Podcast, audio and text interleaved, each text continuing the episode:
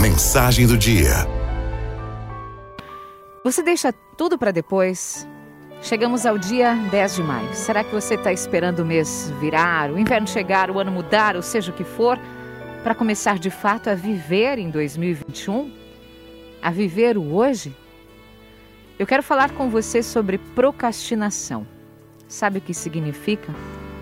Procrastinar é transferir para outro dia, postergar, alongar, deixar para depois. Qual será o percentual que essa palavra representa na sua vida? Pense nisso. O que você tem deixado de escanteio? O que você tem adiado? Seja na rotina profissional, nos estudos, no casamento, na prática de exercícios, na dieta. Um dos maiores inimigos do nosso desenvolvimento é procrastinar.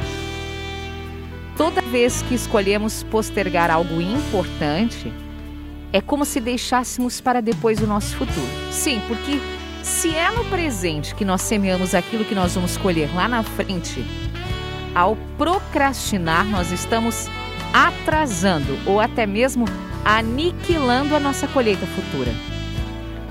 Procrastinar é uma espécie de sabotagem, uma das piores, porque estamos enganando e puxando o tapete de nós mesmos, da nossa evolução, do nosso crescimento, da nossa melhora.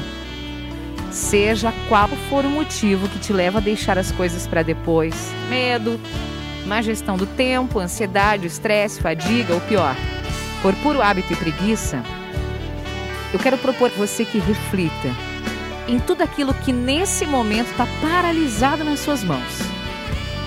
O que já não faz mais sentido, lance fora.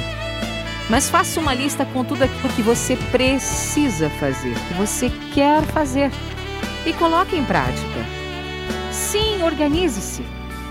A gestão do tempo é um dos maiores valores que podemos alcançar.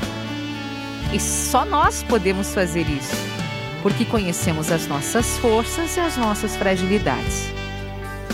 Eu proponho começarmos a semana dando adeus ao nosso velho eu procrastinador, para que entre em ação a partir de agora, de hoje, o nosso novo eu prosperador.